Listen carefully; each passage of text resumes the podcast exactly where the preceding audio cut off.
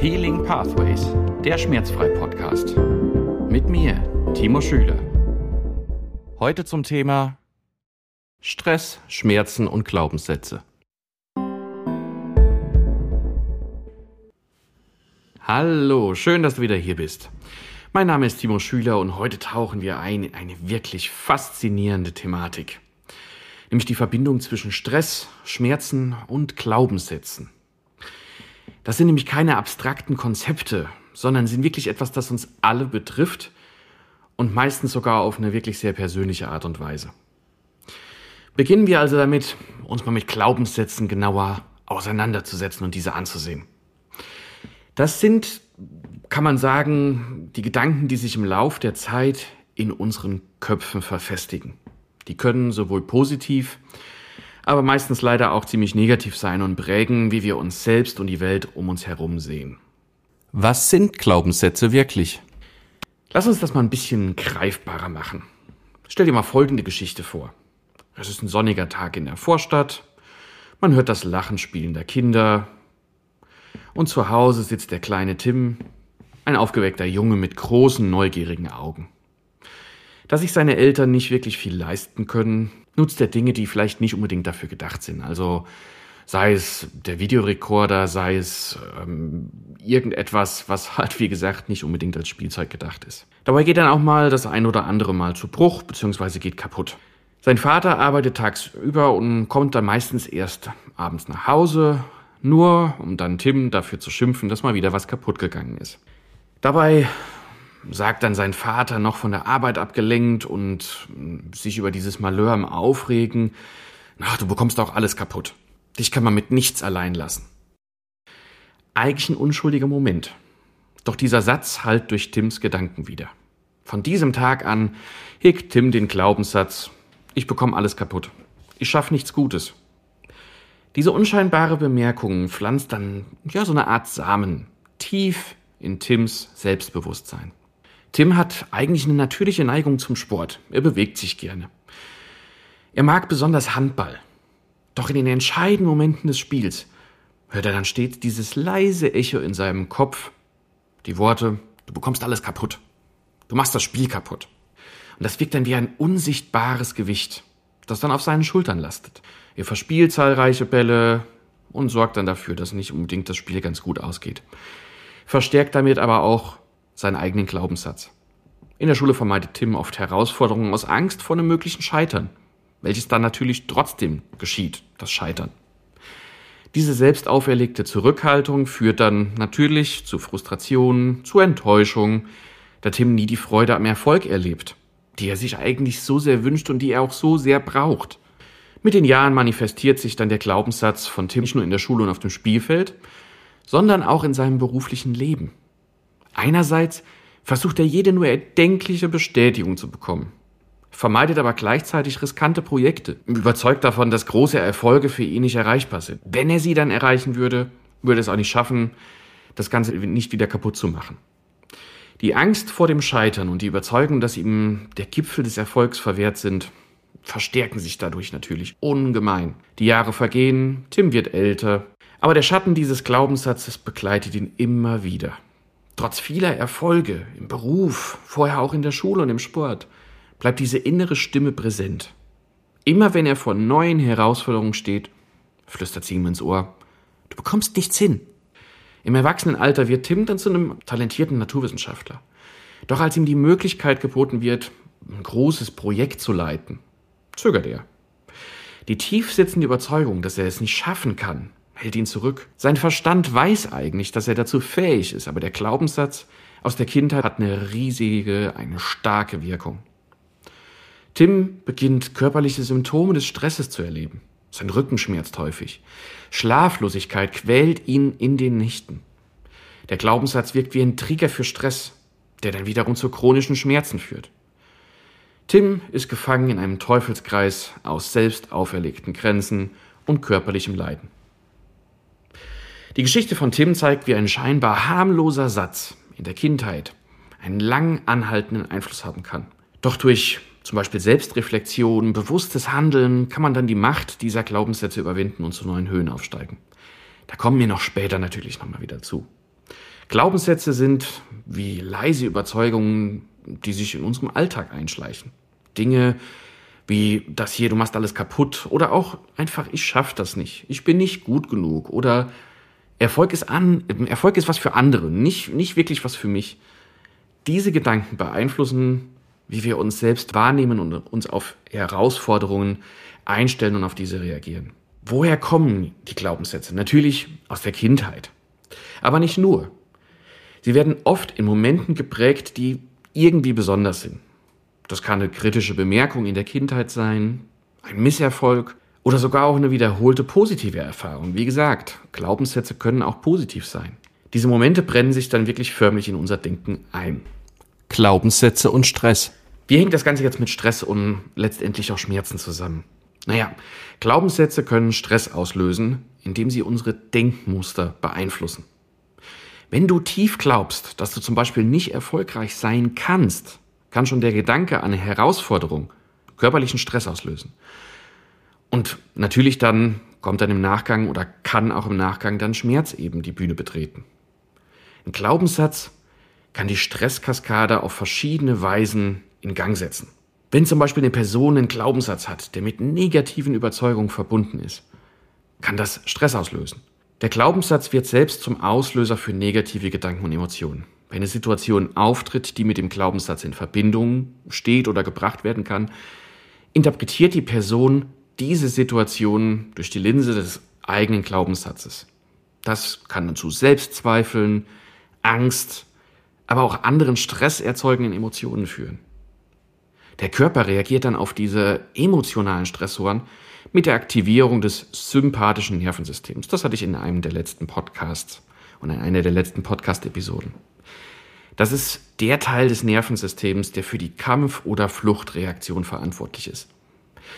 Das setzt Stresshormone, wie zum Beispiel das Cortisol frei, beschleunigt dann den Herzschlag und mobilisiert Energie. Wir werden uns, wir fühlen uns ja quasi angegriffen. Die Stressreaktion an sich ist eigentlich eine gesunde Reaktion des eigenen Körpers auf diese Bedrohung selbst wenn diese Bedrohung, wie gesagt, eigentlich nur ja psychischer Natur ist. Allerdings wird bei Menschen mit negativen Glaubenssätzen möglicherweise dann eben übermäßig oder eben in Situationen ausgelöst, äh, Stress ausgelöst, das dann objektiv betrachtet eigentlich überhaupt gar keine unmittelbare Bedrohung darstellt. Dieser chronische Stress, ausgelöst durch wiederkehrende negative Glaubenssätze, kann dann zu einer dauerhaften Aktivierung des Stresssystems führen. Das hat dann auch physiologische Auswirkungen auf den Körper. Natürlich einschließlich eines anhaltend hohen Stresspegels, also genauer gesagt Cortisolspiegels im Blut. Dieser hohe Cortisolspiegel führt dann oder kann zum Beispiel zu Entzündungen führen, zu den Schlafstörungen, die oben in der Geschichte vorkamen, zu Verdauungsproblemen. Wie gesagt, das sympathische Nervensystem ist dafür da, ja, uns für einen Kampf vorzubereiten. Da wäre es meistens nicht so sonderlich sinnvoll gewesen, wenn dann die Verdauung noch laufen würde. Und dementsprechend wird bei einem hohen Stresslevel ja die Verdauung quasi ausgesetzt. Oder es führt eben, oder es führt eben insgesamt bei der Verdauung zu Problemen. Langfristig kann es dann eben zu chronischen Schmerzen und einem erhöhten Risiko für die verschiedensten Krankheiten kommen. Es ist natürlich wichtig zu betonen, dass das ja, es gibt eine Verbindung zwischen Glaubenssätzen, Stress und physiologischen Auswirkungen, aber das Ganze ist natürlich individuell. Nicht jeder Mensch reagiert grundsätzlich gleich auf die ja, ähnlichen Stressoren wie bei anderen Leuten. Genauer gesagt, können Menschen eben unterschiedlich auf Glaubenssätze reagieren. Und die Bewältigung erfordert dann oft eine Kombination eben einerseits aus psychoemotionalen und andererseits aus körperlichen Ansätzen. Was wirklich erstaunlich ist, ist, dass Glaubenssätze eigentlich die Architekten unserer Erfahrung werden können. Wenn du in einer Situation übermäßig gestresst bist, also durch den Glaubenssatz, brennt sich diese Erfahrung förmlich in dein Gedächtnis ein. Dieses zu gut, ja, zu gute Abspeichern kann dann dazu führen, dass dieselbe Stressreaktion immer wieder ausgelöst wird, selbst wenn die Gefahr längst vorbei ist. Glaubenssätze und die Reise ins Erbgut. Wie sieht es jetzt aus auf mit Glaubenssätzen und wirklich ja, handfester Wissenschaft? zum Beispiel den Einfluss von Glaubenssätzen auf das eigene Erbgut, auf die eigene DNA. Hier wird es richtig tiefgründig. Es gibt Hinweise darauf, dass Glaubenssätze, insbesondere die dann lange anhaltenden Stress auslösen, genetische Veränderungen beeinflussen können. Unsere Überzeugungen können tatsächlich unsere Gene beeinflussen und die Informationen auch an kommende Generationen weitergeben. Genauer gesagt über die eigene Epigenetik. Die Verbindung zwischen Glaubenssätzen und genetischen Veränderungen ist ein faszinierendes, wenn auch komplexes Gebiet. Untersuchungen haben gezeigt, dass langfristiger Stress und wiederkehrende negative Gedankenmuster tatsächlich einen Einfluss auf unsere Gene und die Expression haben können. Zum Beispiel über die eigene Epigenetik, genauer gesagt über die DNA-Methylierung. Die Epigenetik beschreibt Veränderungen in der Genexpression ohne eine Veränderung der DNA-Sequenz selbst. Das kann dann zum Beispiel die DNA-Methylierung sein. Das ist ein epigenetischer Mechanismus, bei dem ein kleiner Baustein, genauer gesagt eine Methylgruppe, an ein DNA-Molekül gebunden wird. Und das sorgt dann dafür, dass bestimmte Gene beeinflusst werden, quasi an oder auch abgeschaltet werden. Und hier ist es so, dass Studien gezeigt haben, dass stressige Lebenserfahrungen, negative Glaubenssätze diese Methylierung beeinflussen können. Insbesondere solche, die mit der Regulation von Stresshormonrezeptoren verbunden sind. Dann gibt es noch sowas wie Telomere und Alterung allgemein. Telomere sind die Schutzkappen an den Enden unserer Chromosomen, also unserer gepackten DNA. So eine Art Schutz, eigentlich nur so wirklich eine Schutzkappe. Und die Länge dieser Schutzkappen ist mit dem Alterungsprozess unserer Zellen verbunden. Chronischer Stress, negative Glaubenssätze können dann zu verkürzten Telomeren führen. Das führt dann logischerweise zu einem vorzeitigen Altern und einem erhöhten Krankheitsrisiko. Dann gibt es noch den oben schon benannten Einfluss auf die Stresshormonrezeptoren. Forschungen haben gezeigt, dass langfristiger Stress die Expression von Genen beeinflussen kann die für die Regulation zum Beispiel von Stresshormonrezeptoren, insbesondere des Glucocorticoid-Rezeptors, verantwortlich sind. Ein unzureichend regulierter Glucocorticoid-Rezeptor kann dann zu einer gesteigerten Stressreaktion führen, was dann wiederum den Teufelskreis von negativen Glaubenssätzen und physiologischen Stress verstärkt. Zu guter Letzt Neuroplastizität und Gehirnstruktur. Unsere Gedanken und Erfahrungen können die Struktur unseres Gehirns beeinflussen. Negative Glaubenssätze können zu einer verstärkten Aktivität in Gehirnregionen führen, die damit Angst und Stress verbunden sind. Das kann dann wiederum zu neuronalen, ja, kann die neuronalen Verknüpfungen verstärken und zu einer langfristigen Veränderung der Gehirnstruktur beitragen. Auch hier ist es natürlich wieder wichtig zu betonen, dass das genetische, dass die genetischen und epigenetischen Veränderungen nicht zwangsläufig dauerhaft sind. Positive Veränderungen im, Denken und Verhalten unterstützt durch Therapie, Methoden wie Achtsamkeit, Atmung und Stressbewältigung können auch positive genetische Auswirkungen haben und diese Veränderungen umkehren oder mildern. Das unterstreicht dann die Kraft der Selbstbeeinflussung die Wahl positiver Denkmuster für das eigene Wohlbefinden. Identifikation von Glaubenssätzen. Wie finde ich jetzt raus, was meine eigenen Glaubenssätze sind? Wie kann ich das, wie kann ich die identifizieren? Die Identifikation eigener Glaubenssätze erfordert eigentlich, ja, meistens Selbstreflexion und Achtsamkeit. Hier ist ein schrittweises Verfahren ganz relativ sinnvoll, um die eigenen Glaubenssätze wirklich zu identifizieren. Selbstbeobachtung. Nimm dir bewusst Zeit, um deine Gedankenmuster zu beobachten. Achte besonders auf Momente, in denen du dich gestresst, ängstlich oder blockiert fühlst. Diese Emotionen können auf tiefer liegende Glaubenssätze hinweisen. Wenn du das gemacht hast, oft genug dich selbst beobachtet hast, für ein Notizbuch. Halte ein Notizbuch bereit, um auffällige Gedankenmuster festzuhalten. Schreib auf, welche Gedanken in stressigen Situationen auftauchen. Frag dich, ob diese Gedanken auf ja, eine, wirklich auf einen gerade vorhandenen Grund hinweisen oder ob es die tief verwurzelten Überzeugungen sind.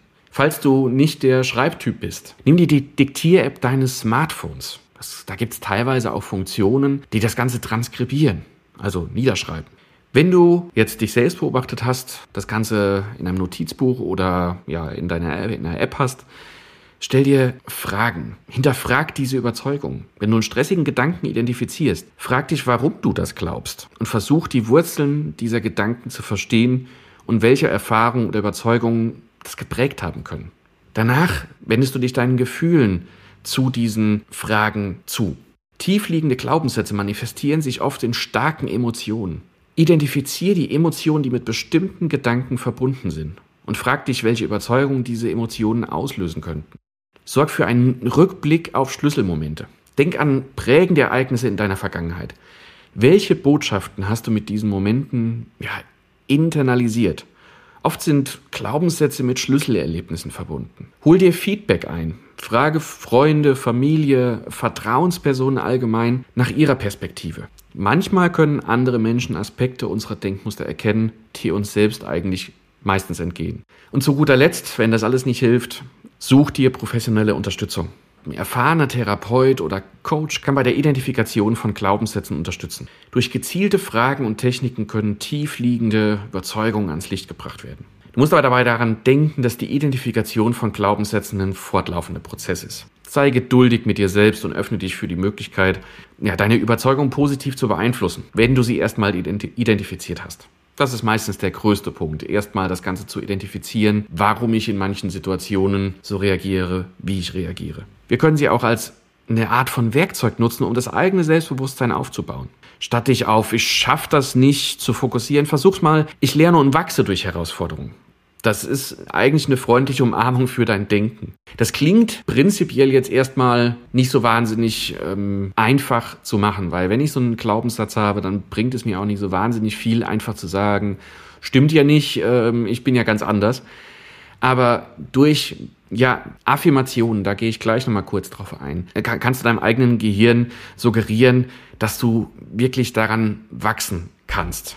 Glaubenssätze und die Kunst der Schmerzbewältigung. Besonders interessant wird es, wenn wir darüber mal nachdenken, wie Glaubenssätze unsere Wahrnehmung von Schmerzen beeinflussen. Anstatt sich auf die Idee zu konzentrieren, dass der Schmerz unerträglich ist, können positive Überzeugungen helfen. Helfen. Nicht den Schmerz wegmachen, natürlich nicht. Aber kann dazu führen, dass wir ja den Schmerz nicht mehr so wahnsinnig dolle wahrnehmen. Denk daran, dass dein Körper stark und fähig ist. Die Kraft der Gedanken kann wirklich eine erstaunliche Wirkung auf die Schmerzbewältigung haben. Das Ganze kann zum Beispiel auch durch epigenetische Mechanismen passieren. Wie das oben schon genannt wurde. Das ganze Glaubenssatz, Glaubenssatzthema, das Stressthema, das geht bis runter auf die eigene DNA, genauer gesagt bis runter auf die eigene Epigenetik. Also welche Gene werden exprimiert. Wenn ich jetzt eine positive Grundüberzeugung habe und mich weniger damit auseinandersetze, oh, mein Schmerz ist, ähm, der nimmt mir die ganze Kraft eigentlich zum Leben, dann kann ich durch eine positive Grundüberzeugung in meine eigene DNA oder meine eigene Epigenetik ja, so programmieren, dass bestimmte Schmerzrezeptoren zum Beispiel weniger exprimiert werden. Der Schmerz ist nicht weg, aber er ist wahrscheinlich weniger. Die Kraft dieser Gedanken kann dann wirklich eine absolut erstaunliche Wirkung auf die Schmerzbewältigung haben, teilweise sogar auch auf die Krankheitsbewältigung. Es gibt Studien dazu, dass selbst bei Krebspatienten, die in einem späten Stadium sind, die Lebenszeit allein dadurch verlängert werden konnte, dass sich positive Gedanken verfestigt haben. Natürlich, natürlich gibt es auch hier die sowohl positiven Beispiele als auch die negativen Beispiele, dass zum Beispiel auch schlimme Krankheiten teilweise geheilt wurden durch die Selbstheilungskräfte, aber das geht natürlich auch in die umgekehrte Richtung. Wenn ich grundsätzlich davon ausgehe, dass ich ja ähm, die Krankheit nicht besiegen kann, dann kann es nicht unbedingt dazu führen, dass ich diese Krankheit wirklich besiege, mit einer negativen Grundstimmung dazu. Praktische Wege für den Alltag. Wie sieht es jetzt mit praktischen Wegen für den Alltag aus? Die Glaubenssätze können herausfordernd sein, aber es gibt so ein paar Tipps, wie man mit diesen Glaubenssätzen ganz gut umgehen kann. Zum einen gibt es das Thema, was ich eben schon gesagt habe, Affirmationen nutzen. Formuliere positive Aussagen und wiederhol die regelmäßig. Selbst wenn das dir noch so blöd vorkommt am Anfang, wenn du dir ständig selbst sagst, ich bin stark und bewältige jede Herausforderung. Bei den ersten zehnmal fühlst du dich total blöde und glaubst selbst nicht daran. Wenn du das ein paar Mal gemacht hast, ein paar Tage lang, dann verinnerlicht sich das immer mehr in dir selbst. Das kannst du auch dahingehend nutzen, dass du dir diese Sätze aufschreibst und dir sichtbar irgendwo hinhängst. Das kann, wenn du einen Büroarbeitsplatz hast, schreibst dir auf ein Post-it und hängst dir an deinen Monitor hängst dir morgens früh einen Spiegel, wo du reinguckst. Am Anfang, wie gesagt, wirst du dir ziemlich blöde damit vorkommen, aber nach und nach kannst du deinem eigenen Gehirn suggerieren, dass dieser Satz gar nicht mehr so falsch ist. Das zweite ist achtsam sein, Achtsamkeit praktizieren. Durch eine Achtsamkeit lernst du deine Gedanken zu beobachten, ohne von ihnen wirklich zu, überwältigt zu werden.